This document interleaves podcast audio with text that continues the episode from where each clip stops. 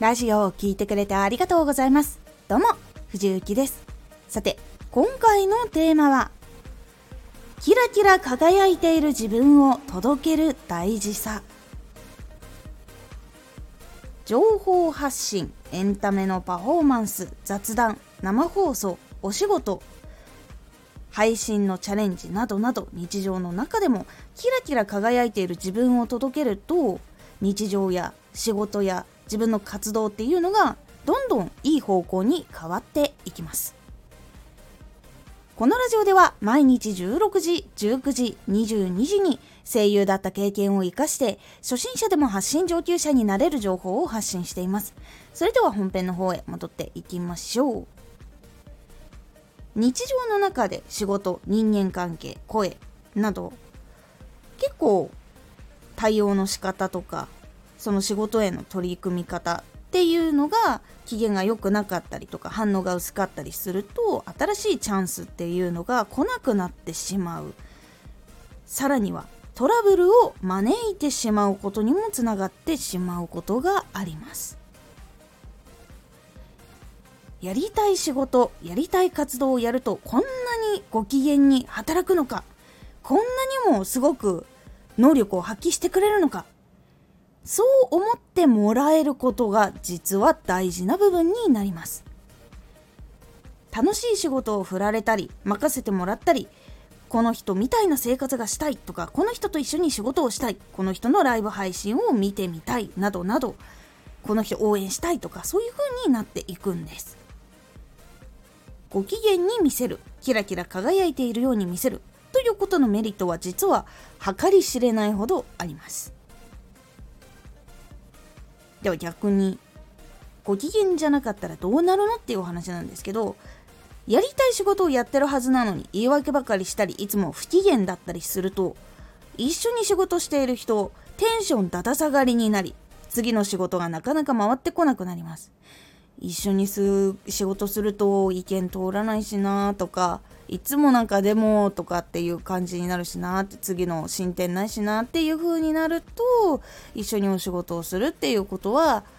人としてはしたくないって思われてしまう可能性はあるんです。人っていうのは結構感情で仕事をする部分っていうのがあるのでこう思われてしまうと非常に残念な結果なんならなんでお前それしないんだよみたいな感じでトラブルになってしまうことっていうのもあったりします。そうすると自然と仕事の評価がされなくなります。ラジオも聞かれなくなりパフォーマンスは見られなくなる。という現象が起こってきます。キラキラ輝いている姿っていうのは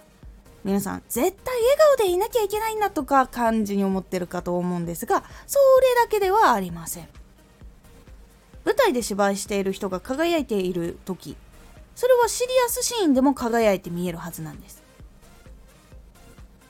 一生懸命全力でイベントに参加しているライバーさんの表情を見た時に笑顔の人もいるけれどすごく必死ででも頑張っている全力を向けている方とかもいらっしゃると思います。その方ってキラキラして見えると思います。それと同じく全力で届けよう全力で考えて諦めずに最後の最後まで駆け抜けるぞ。その先も頑張っていくぞってなっている人ってやっぱり輝けるんです。その人たちのその努力を知っている人とかそういう経験がある人とか実際にそれを見て好きになった人っていうのは輝いて見えるものなんです。このキラキラ輝いている自分を届けるっていうことを自分でちゃんと意識してやるということが実は大事です。人間体調が悪い日もメンタルコンディションが良くない日もあります。でもその中でキラキラしている自分を届ける。今この瞬間だけでもまずこの全力を届ける。っていうことを自分で意識して外にちゃんと向けて発信をすることっていうのが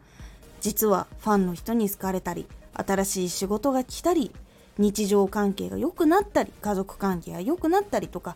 いい方向につながっていきやすくなるのです。ぜひキラキラ輝いている自分を届ける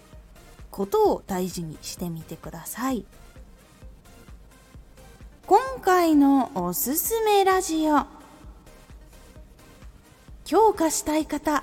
始めようと思っている方へ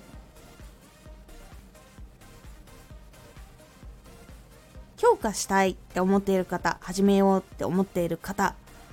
それぞれに向けたラジオ1週間ほど配信してきてどういうことが今後さらに必要となっていくのかなどのお話をしております。このラジオでは毎日16時、19時、22時に声優だった経験を活かして初心者でも発信上級者になれる情報を発信していますのでフォローしてお待ちください。